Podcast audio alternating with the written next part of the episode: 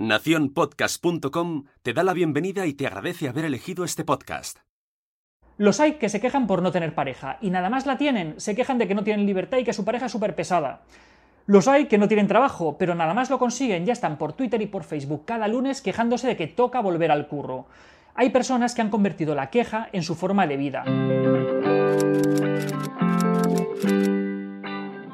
Habréis oído muchas veces eso de que siempre nos quedará la queja o la defensa del derecho al pataleo, que dicen. Y obviamente la libertad de expresión está ahí y cada uno puede expresarse en los términos que quiera, pero la queja por la queja al final acaba siendo algo inútil, no es algo productivo y acaba teniendo consecuencias muy negativas para nosotros. Antes que nada, una aclaración.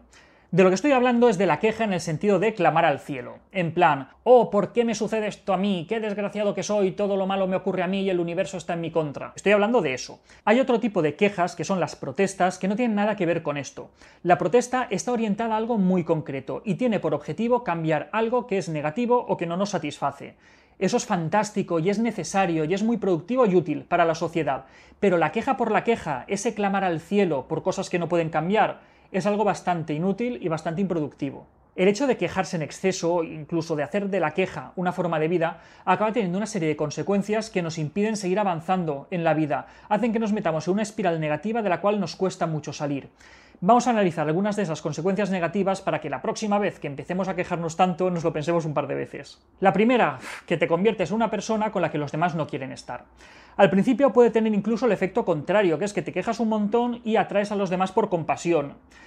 Pero cuando descubren que esa queja forma parte de tu estilo de vida, se alejan de ti porque no es cómodo estar al lado de una persona que está todo el santo día quejándose. Es cargante.